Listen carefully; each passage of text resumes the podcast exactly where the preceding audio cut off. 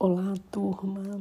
Vamos fazer a correção da nossa atividade de revisão para VA2 de Bioquímica e Biofísica? Bom, a primeira perguntinha que eu coloquei aí para vocês foi: defina metabolismo. Então, de acordo com o que a gente estudou, o metabolismo ele pode ser definido como os processos celulares que são promovidos por uma cadeia de reações enzimáticas. Quando eu falo uma cadeia de reações enzimáticas, significa que nós estamos falando de reações sequenciais, de um conjunto de reações que acontecem em cadeia. E essas reações acontecem dentro das nossas células. A nível então celular é que essas reações acontecem.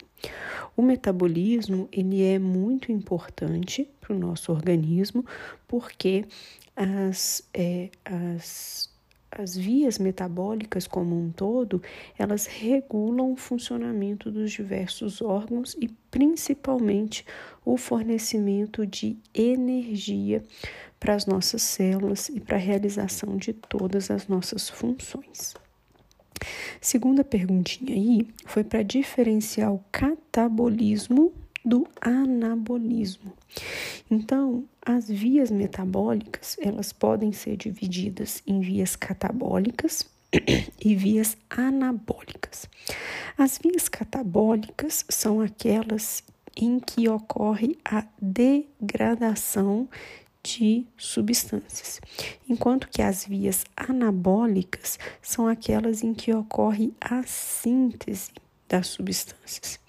Então, quando a gente pensa nas vias anabólicas, a gente tem que lembrar que a gente vai partir de moléculas precursoras, como os aminoácidos, os açúcares, os ácidos graxos, e vai formar macromoléculas maiores, como as proteínas, os polissacarídeos, etc.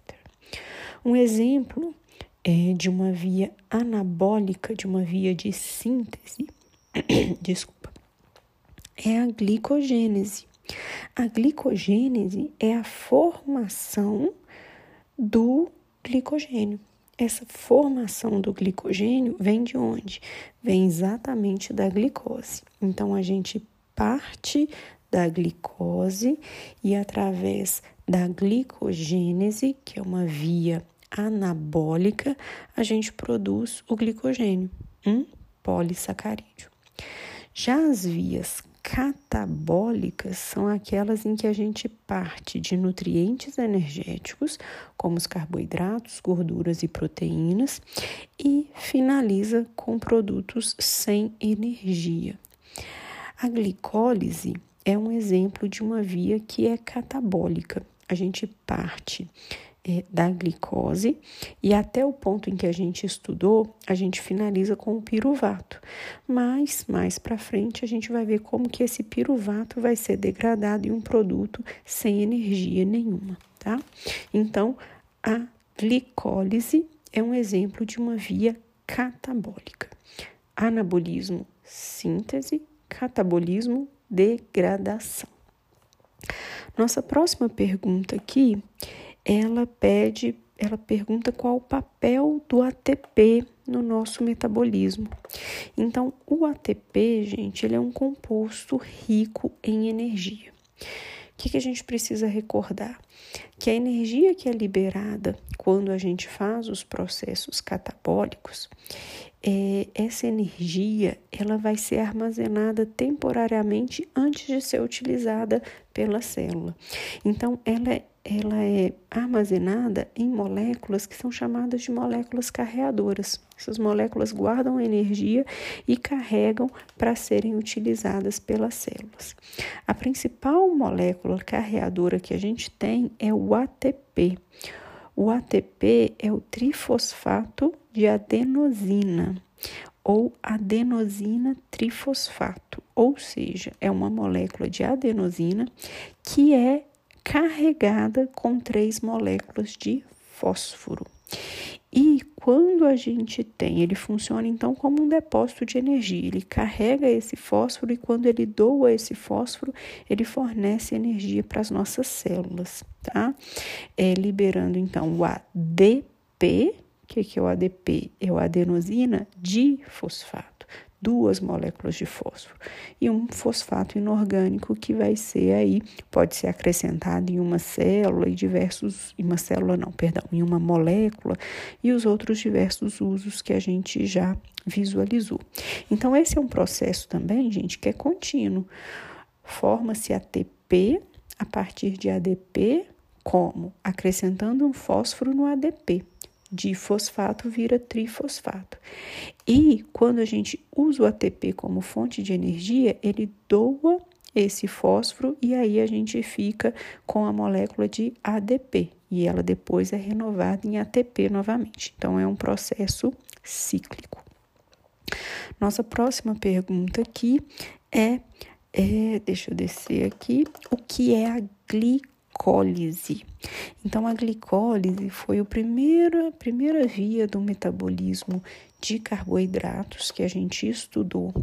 E a glicólise, ela pode ser é, definida, né, é, como a quebra da glicose. Então, é a oxidação da glicose com o objetivo de produção de energia a quebra da glicose com o objetivo de produção de energia. Essa é a definição da glicólise. É, seguindo aí no nosso questionário, eu perguntei quais são as etapas da glicólise e a principal diferença entre elas. Então, a glicólise é dividida em duas etapas: uma fase preparatória, que pode ser chamada também de fase de investimento, e uma segunda fase de pagamento, que pode ser chamada também de produção. Esse investimento, gente, é um investimento de ATP. E na fase de pagamento, a gente recebe esse ATP de volta com lucro. Quais são as fases então que a gente tem? Fase preparatória de investimento e fase de produção ou pagamento. Na fase preparatória, a gente tem primeiramente uma etapa em que a glicose é fosforilada através da enzima exoquinase e forma uma molécula chamada glicose 6-fosfato.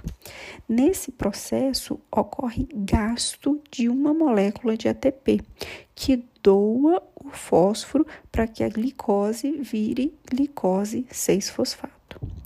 A segunda reação é uma reação de isomerização.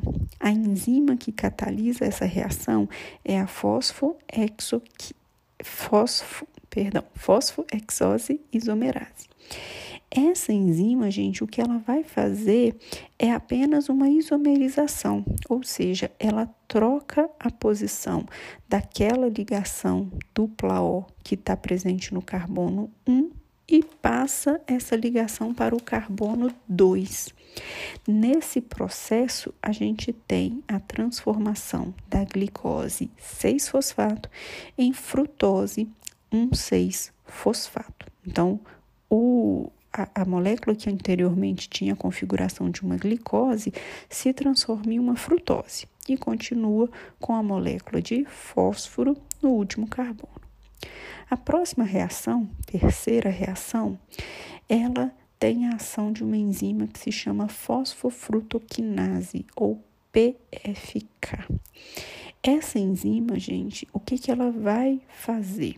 Ela vai adicionar um fósforo na molécula. Vai fosforilar a molécula de frutose 1,6-fosfato, formando então a molécula de frutose 1,6-bifosfato.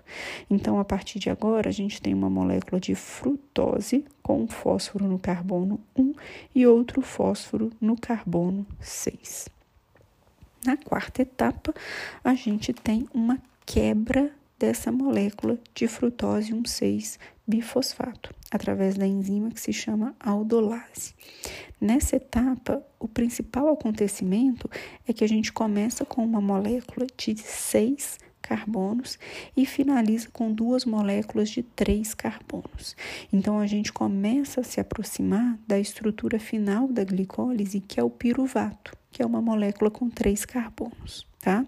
Então a gente finaliza com dois produtos diferentes: a dihidroxiacetona fosfato que é uma cetona, porque ela tem a ligação do C dupla O no interior da molécula, e ela está com uma molécula de fósforo na extremidade. E a gente forma também o gliceraldeído 3-fosfato. É um aldeído porque ele tem a ligação, a função C-O na extremidade. E na outra extremidade, a gente tem uma molécula de fósforo. E aí, a última reação que acontece na fase preparatória é uma reação de isomerase, perdão, é uma reação de isomeração, catalisada pela enzima triose fosfato isomerase. O que essa enzima faz é transformar a dihidroxicetona fosfato em um gliceraldeído 3-fosfato. Então, no final da primeira fase, da fase preparatória da glicólise, a gente termina com duas moléculas de gliceraldeído 3-fosfato. Ou seja, a gente termina com duas moléculas contendo três carbonos e um fósforo em cada uma. E essas moléculas têm função aldeído. E aí a gente começa a segunda fase, a fase de pagamento. Toda essa fase ela é duplicada porque a gente tem duas moléculas de gliceraldeído 3-fosfato participando aí das reações.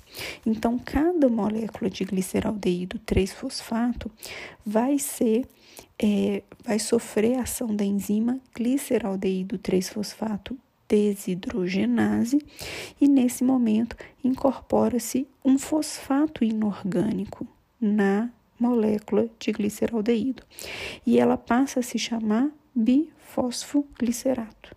Então, vai ser a molécula com duas, dois fósforos nela, um em cada extremidade.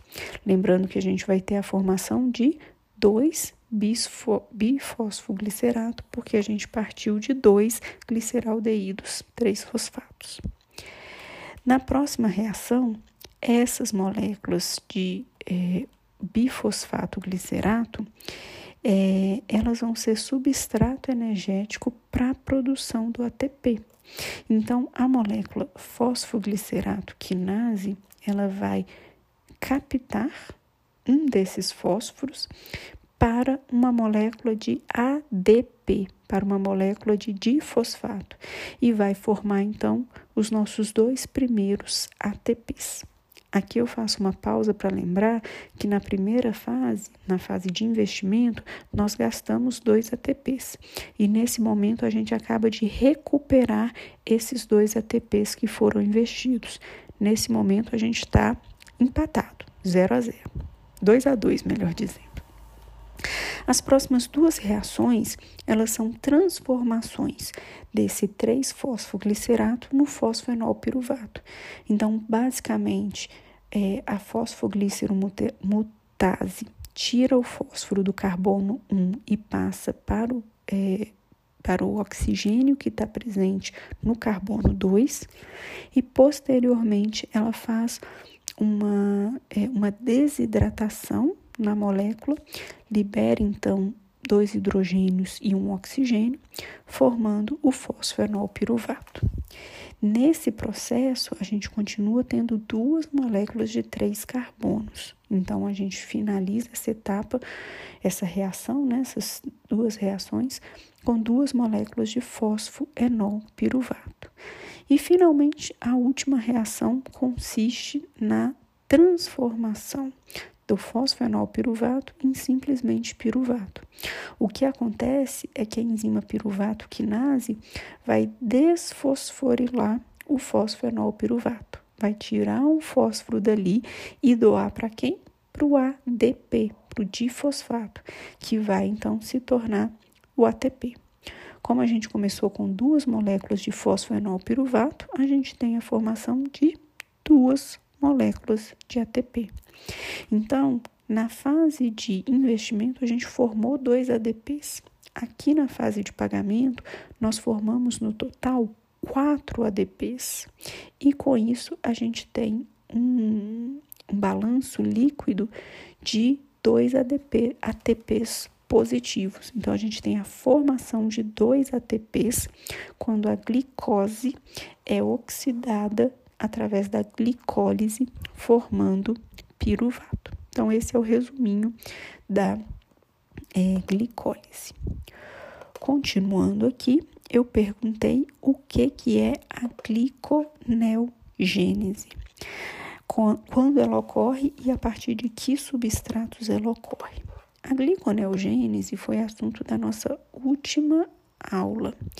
A gliconeogênese consiste, ela é definida como um processo de síntese, de formação de glicose a partir de precursores não carboidratos. É, quando é que a glico, gliconeogênese acontece? Quando é que a formação de glicose acontece? Quando nós não temos mais reservas de glicogênio no nosso corpo. E aí a gente precisa produzir glicose para manter os níveis circulantes de glicose dentro da normalidade. Nossa próxima pergunta aqui é a partir de que substratos que ela acontece. Então, acontece a partir de aminoácidos, especialmente a alanina, o lactato e o glicerol. Lembrando que, não está perguntando isso não, mas vamos completar. A alanina e o lactato, eles vão ser inicialmente convertidos em piruvato. E o glicerol, ele vai ter uma etapa um pouquinho mais complexa, que ele vai ser transformado em glicerol 3-fosfato, com o uso de um ATP, e depois de hidroxiacetona fosfato, entrando então já no finalzinho da via da glicólise, tá? É, então, gente, com isso, a gente respondeu aqui a nossa última perguntinha. Aí, turma, a nossa próxima pergunta aqui é a respeito da diferença da glicólise e da gliconeogênese. Então, a glicólise, ela é a quebra da glicose. A gliconeogênese é a formação da glicose. Elas acontecem por vias muito semelhantes, com exceção de três etapas. A primeira etapa da gliconeogênese, que é a conversão do piruvato em fosfenolpiruvato, que seria equivalente à última etapa da glicólise, elas não acontecem através da mesma enzima. Então, na glicólise, a conversão do fosfenolpiruvato em piruvato acontece por meio da enzima chamada piruvato quinase. Já na gliconeogênese, a gente vai ter uma enzima chamada piruvato carboxilase, que vai transformar o piruvato em oxalacetato. Esse oxalacetato vai ser reduzido a malato só para ele poder atravessar a membrana da mitocôndria e chegar ao citossol, e ali ele vai ser oxidado novamente em oxalacetato. E aí sim, o oxalacetato, através da enzima fosfenolpiruvato carboxiquinase, vai ser descarboxilado, fosforilado e vai formar então o fosfoenol piruvato. E aí a gente dá continuidade à via da gliconeogênese no caminho contrário da glicólise. O fosfenol piruvato vai ser transformado pela enzima enolase em 2-fosfoglicerato e ele vai ser transformado pela enzima fosfogliceromutase em 3-fosfoglicerato. É, depois, usando a enzima fosfoglicerato quinase, a gente tem a formação do bifosfato glicerato, em que é adicionado um fósforo nessa molécula, e em seguida a enzima gliceraldeído 3-fosfato desidrogenase é, faz com que o bifosfoglicerato seja transformado em gliceraldeído 3-fosfato. Esse gliceraldeído 3-fosfato é, lembrando que até esse momento a gente vai ter uma situação dobrada, né? Então, duas moléculas de gliceraldeído 3-fosfato, é, um, uma vai ser transformada em dihidroxicetona e elas vão se unir através da enzima aldolase para formar a frutose 1,6-bifosfato. Então, a gente vai partir de moléculas de três carbonos para poder formar a frutose 1,6-bifosfato, que tem seis átomos de carbono e dois átomos de fósforo, um em cada extremidade. E aí a gente tem a segunda diferença na via. Ao invés da gente ter a enzima fosfofrutoquinase que na glicólise transforma frutose 1,6-fosfato em frutose 1,6-bifosfato, a gente vai ter a ação da enzima frutose bifosfatase. E essa sim vai transformar a frutose 1,6-bifosfato em frutose 1,6-fosfato a partir da remoção de um dos fósforos. A seguir, a frutose 1,6-fosfato é isomerada sofre isomeração pela enzima fosfoexose isomerase e forma a glicose 6-fosfato. E a glicose 6-fosfato tem que ser então transformada em glicose, que seria a última etapa da gliconeogênese e a primeira etapa da glicólise. Só que aí a gente tem uma diferença. Na glicólise, a glicose é convertida em glicose 6-fosfato pela enzima exoquinase. E na gliconeogênese, a glicose 6-fosfato é convertida em glicose, ou seja, é desfosforilada através da enzima, da enzima glicose 6-fosfatase. Então, em resumo, a glicose, glicólise e a gliconeogênese se diferem em três etapas. Se a gente for é, falar da glicólise, a reação, a primeira reação, a terceira reação e a última reação vão ser diferentes. Se a gente pensar no caminho inverso, né, da gliconeogênese, a primeira reação, a antepenúltima e a última reação vão ser diferentes, ok? E aí agora a nossa próxima perguntinha é sobre a glicogenólise. A glicogenólise, gente, nada mais é do que quebra do glicogênio para formar glicose. Então, a molécula de glicogênio ela é formada por cadeias lineares de glicose unidas em ramificações dessas cadeias. Então, a glicogenólise consiste na quebra dessas ligações, liberando a glicose. Como a gente viu na aula, inicialmente essa quebra acontece por meio da enzima glicogênio fosforilase, que quebra essas ligações e libera uma glicose, um fosfato, ou seja, uma glicose ligada em uma molécula de fosfato. Em relação às ramificações, a enzima desramificadora de glicogênio remove as ramificações, liga elas na cadeia principal e permite a continuidade da ação da glicogênio fosforilase. E por último, a enzima fosfoglicomutase converte a glicose 1-fosfato em glicose 6-fosfato, que vai então é, vai ser o mesmo produto da primeira etapa da glicólise. Então, lá na segunda reação da glicólise, a gente começa com a glicose 6-fosfato. Então, da glicogenólise, a gente já cai direto na segunda etapa da glicose. E a última pergunta era sobre a glicogênese. A glicogênese é o processo de formação da glicose a partir, perdão, a formação do glicogênio a partir de moléculas de glicose. A glicogênese ela vai acontecer da união de diversas moléculas de glicose, formando primeiro cadeias é, lineares e depois aquelas ramificações que formam a, a, o glicogênio. Tá? É importante a gente lembrar que a glicogenólise, ou seja, a quebra da glicose vai acontecer quando os níveis de glicose circulantes estiverem baixos e a gente precisar da liberação de glicose para que ela possa participar da glicólise e assim fornecer energia. Já a glicogênese, ela acontece quando os nossos níveis de glicose circulando na corrente sanguínea estão altos. Então, quando tem glicose sobrando, o nosso organismo armazena essa glicose sob a forma de glicogênio. E a forma que ele tem de produzir o glicogênio é através da glicogênese.